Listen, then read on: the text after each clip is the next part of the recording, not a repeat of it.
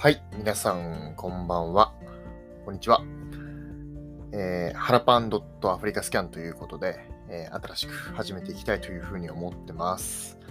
で、このチャンネルでは、えー私がアフリカスキャンで、えーまあ、やっている事業の話だったりとか、まあ、アフリカのニュース、またそれ以外に全然あの関係ないものも含めて、えーいろいろとお話ししていきたいなというふうに思います。どうぞよろしくお願いします。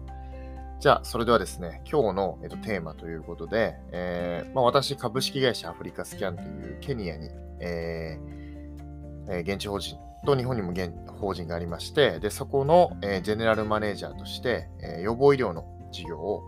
えーやっています。で今回は私がそのなぜジェネラル、まあ、アフリカスキャンのジェネラルマネージャーというものになったのかっていうことをちょっとあのお話ししていければなというふうに思います。で、私のまず自己紹介なんですけど、原健太というふうに申します。えーまあ、原パンと、えー最近は呼ばれることが多いので、まあ、もしよかったら原パンというふうに呼んでください。で、えっと、今、私がアフリカスキャンに勤めて、もう、えー2年になる。1月の1日ぐらいから、まあ、入社してるので、えーもう2年経とうというところなんですけど、まあ、そのちょうど2年前ぐらいにはコロナがスタートしたぐらいなので、まあ、ちょっとそのコロナが来る前にアフリカスキャンに、まあ、ジョインした理,、まあ、理由と、あとはその後の、まあ、話を、まあ、2回ぐらいに分けて話できたらいいなというふうに思ってます。で、えっと、私の、えっと、経歴なんですけど、えっと、私はですね、東京農業大学を卒業した後に、えー学部を卒業した後に、修士課程で国際農業開発学っていうところに、まあ、あの世田谷キャンパス、世田谷にあるんですけど、まあ、そこに行っていて、で、そこではあのヤムイモの研究をしていました。で、ヤムイモっていうのは、あのーまあ、日本で言うと、まあ、自然薯とか長芋とか、まあ、そういうものが、あの、長芋なんですけれども、えーあ、ヤムイモなんですけれども、まあ、それを食べると、まあ、筋肉にどういう影響があるのかっていう研究をしました。で、この研究の大元になったのは、あのウサイン・ボルト選手、金メダル取ったウサイン・ボルト選手が、えーのお父さんがですね、えーボルトはヤムイモを食べて、えー金メダル取ったんだっていうふうに言ったんですよね。で、それが本当なのかっていうような研究をしていました。で、実際に、その自然薯というか、あのこれは台湾のヤムイモなんですけど、台湾のヤムイモを食べることによって、まあ、筋の疲労度合いが、ま、低くなったり、痛みが低くなったりとか、まあ、炎症反応が抑えられるっていう、まあ、研究結果が出たので、まあ、そういう意味では、あのまあ、人の実験だったんで、人とラットの実験だったんですけど、まあ、人の研究ではそういう成果が、ま、出ましたと。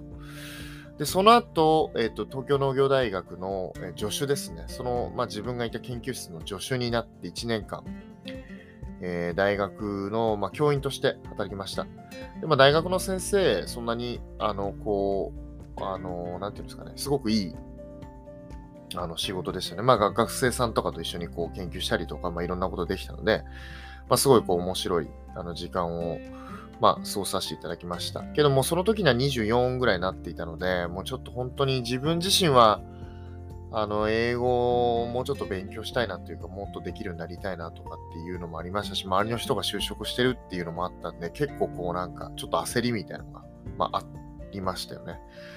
で、まあ、24から25の時に、まあ、助手をやってたんですけど、その時に、まあ、自分どんな人生を生きようか、どんなことができるんだろうとかっていうふうに考えた結果ですね、まあ、その研究室ってよく青年海外協力隊に行くんですよ。学生も卒業生とかも。なので、まあ、私も、あの、漏れなく、あの、まあ、青年海外協力隊に行こうというふうに思いました。で、その時に青年海外協力隊行った理由は、もうすごい単純で、まあ、英語をできるようになりたかったっていう、もう留学するお金とかもなかったですし、なんかこう、まあ留学するためにもそれなりに英語のスキルがな、まあ多少はなきゃいけないですし、お金も必要だったので、まあそのお金がこう用意できなかった。フィリピン留学とかすら用意できなかったぐらいお金がなくて、でも、まあ2年間の海外経験と、まあ英語の研修と、あとまあお金若干貯められるっていう、まあすごい理不尽な理由で、まあ青年海外協力隊に行ったんですよね。で、青年海外協力隊って、まあ、あの、ぜひ皆さんにおすすめするんですけど、なんでかっていうと、もう全国民が健康であれば漏れなく全員行けるっていう、まあ、すごい、しかもまあある程度安全が確保された状態で、まあ、いけるワ、あのワクチン接種とかもしてもらえるんでね、そういう意味ではね。なので、すげえおすすめなので、まあ、ぜひ、あの青年会協力隊行ったことない人は、もし、あの、チャンスがあれば、皆さん行ってもらったらいいなというふうに思います。もう、税金の授業なんで、まあ、皆さん、漏れなく税金の恩恵を受けられる、あの、一つのチャンスだというふうに思います。なので、ぜひ、あの、受けてもらえれば、あ、受けてもらえとか言ってもらったらね、いいなというふうに思います。で、えっと、青年会協力隊行くときって、一応、その職種と国って選べるんですよね。100、今どのぐらい種類があるかわかんないですけど、140種類ぐらいあって、で、そのうちから僕はいろいろ悩んだ結果、野菜栽培隊員というのを選んだんですね。で、野菜栽培隊員って大体、あのー、農業普及所とかにこう配属されるのが普通なんですけど、まあ、僕はちょっとそれが嫌で、というのも、その、大学院の時に健康とか、そういう研究をしてたので、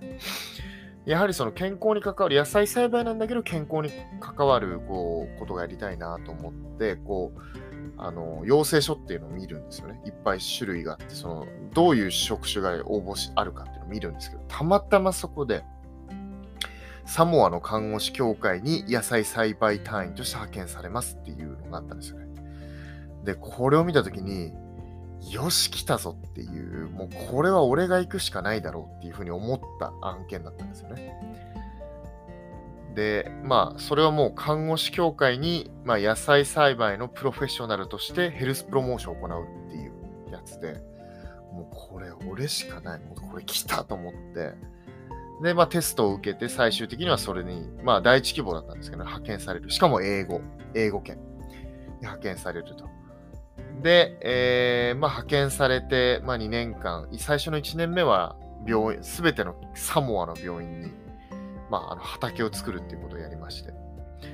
で、あ、ちょっと、あの、順序逆でしたけど、サモアって世界で肥満、世界一肥満の国なんですよね。女性の平均体重が80キロ。で、もう BMI の値もだいたい平均が30ぐらいっていう、もう本当、もうおデブな国なんですよね、国として。で、まあ、それを減る野菜のノンコミュニカブルディジーズっ生活習慣病のことを英語でノンコミュニカブルディジーズって言うんですけど、まあ、それを改善するためにサモアに行ったと。で、サモア自体も本当にいい国で、まあもう海きれい、えー、山も、まあ、ちょっとある。登れる山ちょうどある。えー、夕日もきれい。えー、ちょっとご飯がね、単調だったっていうのと、まあ、あの、和食とかなかなか食えなかった。まあ、中華料理屋が1店舗か2店舗ぐらいしかなかったんで、そんなもんなんですけど、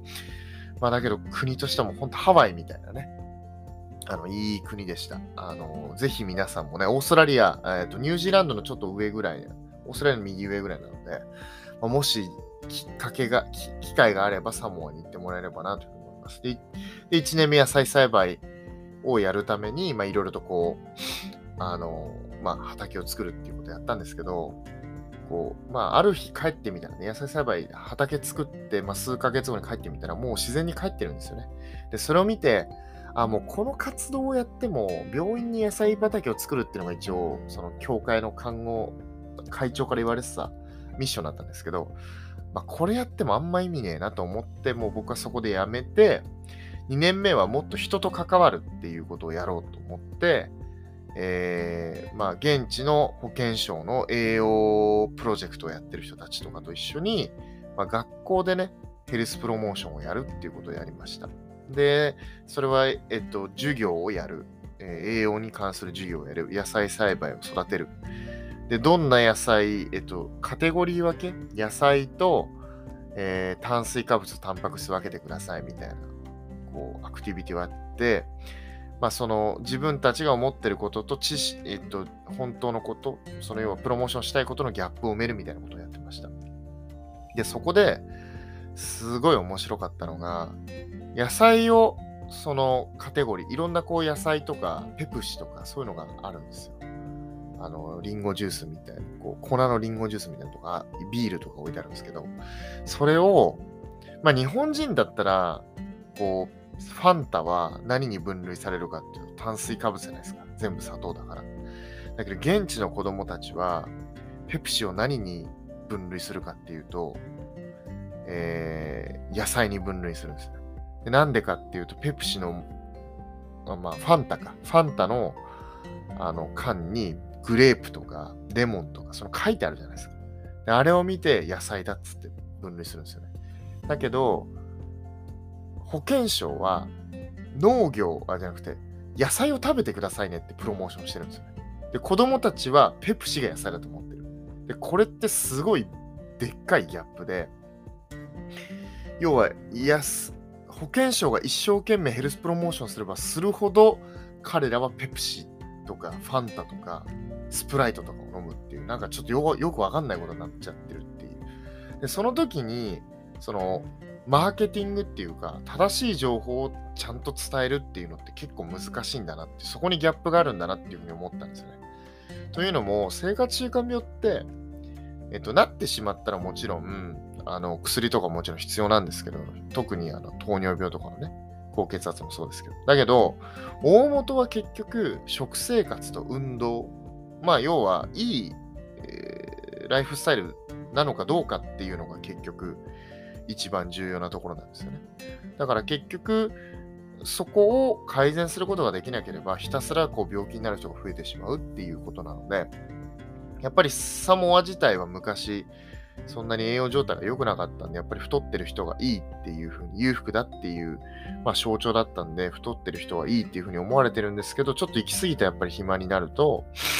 まあもうちょっとまずいですよねっていう感じ。あとは、やっぱりその、えー、知識とマーケティングのギャップがあるっていうことを僕はまあ体験したので、ああ、こういうことがあるんだなって、これはかなり大きな課題なんだなっていうことをまあ思って、まあ、サモアの活動終わったと。で、その後僕、立命館大学っていうところに勤めて、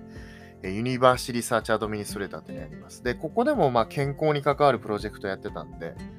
えっと、 Center of Innovation という文科省と、あ、ごめんなさい、大企業とえー、大学が一緒にやるプロジェクト、まあ、文科省からお金出てるんですけど、まあ、そのプロジェクトやってました。年間もう数億円っていうお金が出てやってました。で、まあ、そこでは、その、まあ、えっ、ー、と、運動の生活カルチャー化といって、まあ、えっ、ー、と、何気なく運動してしまうような社会を作りましょうと。まあ、生活習慣病とかも含めて、の予防も含めてっていう社会を作りましょうっていうプロジェクトでした。で、そこではまあ一応健康のことやってましたけど、がっつりその大学の技術をどうやって世の中に社会実装するかっていうことをやっていて、まあ、結構今騒がれてることををそう騒がれる前から結構やってて、まあ、そういう意味ではそれ結構僕の中でターニングポイントっていうか、まあ、サモアの経験ももちろんそうですけど、まあ、大学の技術がうまく世の中に使われないで終わってしまっているっていう現状を見たので、まあ、それも僕の中ですごく大きいし、大学ってその技術を、ま発掘する一つのこう、まあ、場所なんですよ。発掘というか作る場所なんですよね。で、それがなかなかうまく社会の中で機能してない。まあ、人材も技術もそうなんですけど、っていうのをすごい感じたので、まあ僕はちょっとそれ、ああ、これも結構面白い話題だなというふうに思いました。ただ、まあ、その仕事をずっと続けていく、まあ、大学の大きな組織の中に入ってやるので、もうちょっとやっぱりこう、自由聞かないなっていう感じがあって、どうしてもその僕自身は事業、その、まあ、プロジェクトやってる中で僕自身も起業してみたいなっていう技術を使った起業とか、まあ、世の中に社会実装するってことを実際にやってみたいなというふうに思ったんで、ですけど、まあ、大学はちょっとあんまりそれを許してくれるような環境ではなかったので、えー、まあ、今は違うんですけどね、その当時はそういう感じだったので、もう僕はちょっとこう、やめようと。で、あとは、開発上国のことについてやっぱりやってみた、もうちょっと研究してみたかったので、まあ、あの、マスター取るとドクター取りたくなるんですよ。あの、足の裏の米粒って言われて、まあ、取っても食えないけど、あの、取らないと気になるみたいな、そんな感じで、まあ、それやるんだったら、まあ、最初 MOT をやろうかなと思ったんですけど、結局開発途上国のことをやろうと思って、まあ、大学を辞めて、えー、行きました。で、そこでは、えっと、結局東京農業大学の博士課程に入るんですけど、そこでは栄養改善のプロジェクト。やっぱりここでも健康のことについてやってたんですよね。で、えっと、まあ、あの、バイオバーシティインターナショナルという CGIAR という、えー、国際、えー、国際熱帯農業研究研究え、研究グループというのがあって、それを略すと CGIR というのがあるんですけど、そこの中の、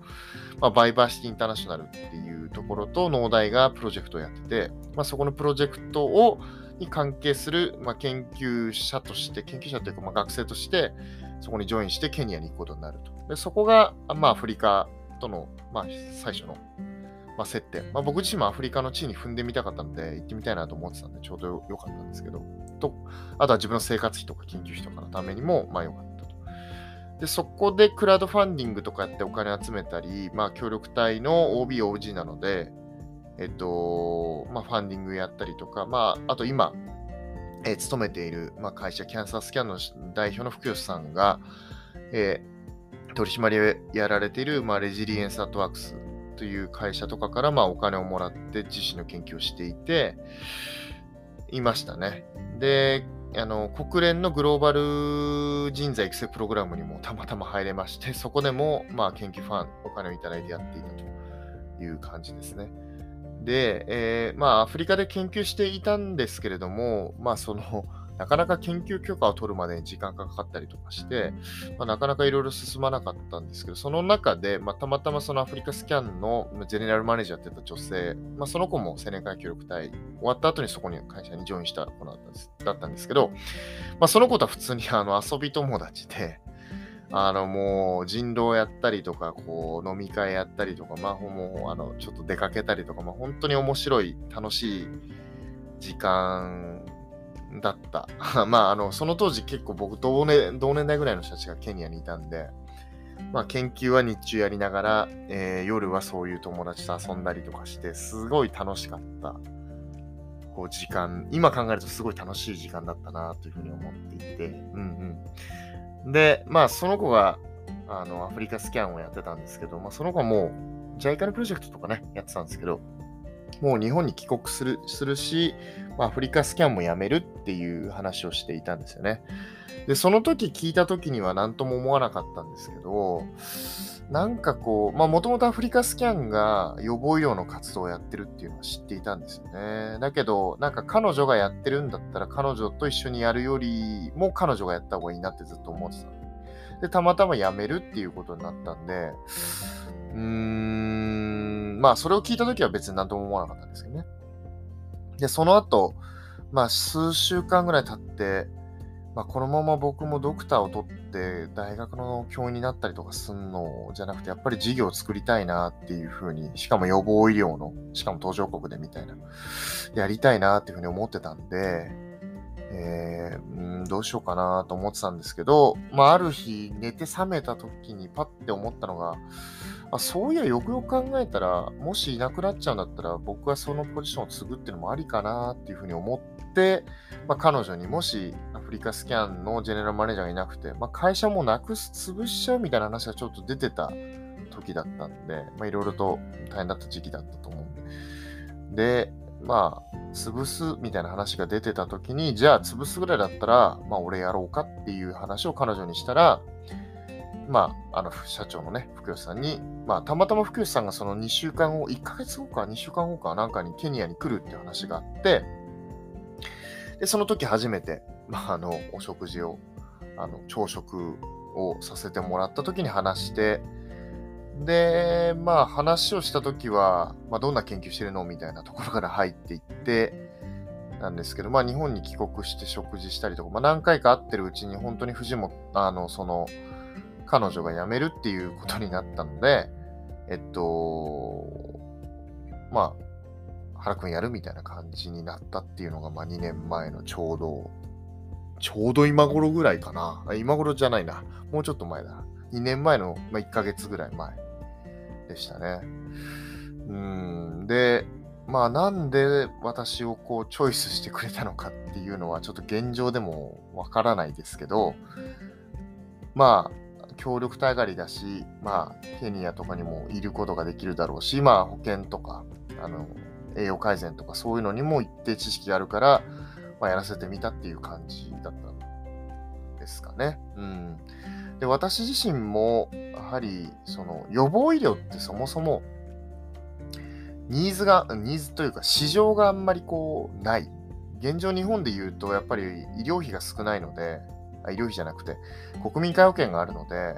まあ、みんなこう、基本的には病院に行くっていうのがベースになるので、やっぱ予防医療って、こう、なかなか事業としてうまく回りづらいっていうところを、まあ、その福吉さんっていうのはキャンサースキャンという会社の社長でもあるので、まあ、やっていて本当すごいなっていうのを感じたし、そういうところからすごい勉強してみたいなっていうのを思ったんですよね。うん。なので私自身も、あの、まあ、僕自身がそんなに優秀じゃなかったたんで、まあ、優秀な人とこう仕事をしてみたいっていうのがやっぱり自分の中であって、っていうところで、まあ僕自身怖かったんですよね。そんな優秀な人と僕仕事したことなかったから、なんかすごい怖かった。うん。なんかこう、期待に応えられるのかとか、こう、いい成果出せるのかとか、僕結構こう、人の評判気にしたタイプなんで、そう。で、すごくこう、怖かったんですけど、まあ入ってみれば、まあ自分自身でいろいろやらなきゃいけないこともあるし、勉強すること、勉強させてもらうこととかもたくさんあったんですごい良かったなというふうに思ってるんですけど。で、そこからジョインしました。で、そこからですね、ケニアに1月1日に、まあ、キャンサスキャンという会社に入って、そこから出向してるっていう形になってるんですけど、そこからもう5日とか7日にはケニアに飛んでスタート、事業スタート。で、現地には3人の社員がいて、えー、まあこれからもしかしたら出てくるかもしれない。パトリック、サイラス、エセタっていう、まあ、3人の社員がいるんですね。で、えー、サイラスは、えー、マーケティング、セールスのマーケティングマネージャー。で、パトリックは、えーえー、一応ビジネスディベロップメントマネージャー。で、エセタは栄養士で、まあ、あのまあ、いろいろこう、その当時やってたシムウェイという事業の、まあ、栄養的なアドバイスをやってくれる、まあ、こう、の3人がいて、で、まあ、いきなりその3人の上司になるっていう感じですね。で、まあ、そこで授業が始まるんですけど、まあ、あれよあれよという間に、えー、コロナが来てしまって、結局3月の26日に私はケニアがロックダウンするということで、まあ、日本に帰ってきてしまったっていう感じですよね。で、それまで、その3月26日を迎えるまではどんなことやってたかというと、あの、日本、日本で言うと M3.com、うん、お医者さんとお医者さんにはマーケティングをするプラットフォームみたいなのがあるんですけど、その M3.com の、まあ、アフリカバージョンを作れないかなっていうことで、いろいろ最初の3ヶ月はやっていたということです。で、まあ結局日本に帰国するっていうふうなのを決めて、まあその時にもう完全にオフラインというか、その、あ、ごめんなさい、オンラインの授業に転換するっていうことをしてたので、もう、なんかある意味で、まあよくよく考えたら、まあ日本でもできる事業というか、日本でも、まあ、オペレーションができる事業の内容だったんで、まあ良かったんですけど、その3月26日もロックダウンします。でも、帰りますって決めて、もう、もう一週、えっとねそ、それがもうだから、ロックダウンしますって出たのが日曜日、で、3日後にロックダウンしますって言っても、そこで、僕はまあ、福吉さんに連絡をして、まあ、その、まあ、その時僕ちょっとね、なんか病、肺炎にちょっとなっちゃったんです現地でね。で、別にそれコロナじゃなかったんですけど、肺になって、まあ、ちょっと健康上の不安もあったし、まあ、ロックダウン、コロナっていう未知の、まあ、いわゆるウイルスが来て、で、まあ、どうなるかちょっとよくわかんなかったし、ケニアにずっといるっていう、まあ、その時僕、病にかかってたことがあったんで、まあ、ケニアのちょっと医療体制ってあんまり良くないなって個人的に思ってたんで、まあ、リスクも高いし、もうちょっと帰国しますっていう、もう速攻あの取りますって、で、取ったんですよね、エミレーツを。で、そしたらエミレーツ、まあもう6月20、それは5日、4日か、3月24日の時に、えー、エミレーツを取って、で、他の会社の女性と一緒にこうあの、同じ飛行機だったんで一緒に行ってたんですけど、もうゲートに行ったら、もう飛ばないからって。で、それはカタールじゃなくて、エミレーツドバイで、えっと、経由地なんですけど、そのドバイが1時、その僕たちが到着した日の次、僕たちは11時何分に到着した、もう次の日、0時を回った時にはロックダウンするって言って、飛行機は飛ばないからっつって、もうケニアでも受け入れしませんっつって言われちゃって、もうそこから超必死で、こう、うわーっつって、もう百列拳みたいな形で、こうあの、チケットを取って、で、それがカタール航空。だからもう、カタール航空取れて帰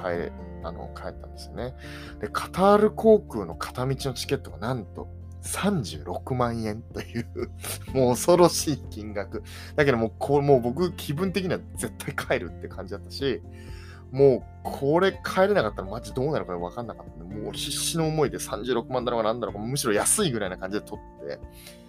たっていう感じですよね。だけど一緒にいた女性はなかなか取れなくて、それ、あのたまたまあのカードのロックがかかってたらしくて、もう何回も何回も予約するんだけど、彼女は取れなくて、最僕2つ押さえてたんで、もう最悪、その彼女にもうそのチケットを渡してあげて、もう一緒に帰るみたいなことを考えてたんですけど、そう、だからもう本当にやばかったっすよね、その時にはね。びっくりするぐらい。もう本当、バカ高かったけど、むしろ安かった。もう40何万とかのやつもあったんで、むしろ安かったんですよね。その36万っていう。そう、それでなんとか日本に帰国して、まあそこからもうすでに2年近く、あのー、経ってしまったっていう感じですよね。はい。で、まあ、これが、いきなり最初のあれだったんですけど、最初はまあ、えー、ケニア、まあ、僕の経歴と、あとはなんでアフリカスキャンにスキャンにジョインしたかっていうことを、まあ、ちょっとお話ししてみました。で、次はですね、まあ、あの、この2年間何をやってたかって、まあ20、10分とか20分で語れるかどうかわかんないですけど、まあ、この2年間どんなことを考えながらやってたのかっていう話を、まあ、お話しできればなというふうに思います。はい。それでは、えー、聞いていただきありがとうございました。えー、もしよろしければ、えー、チャンネルの登録、えー、などしていただければなというふうに思います。ありがとうございました。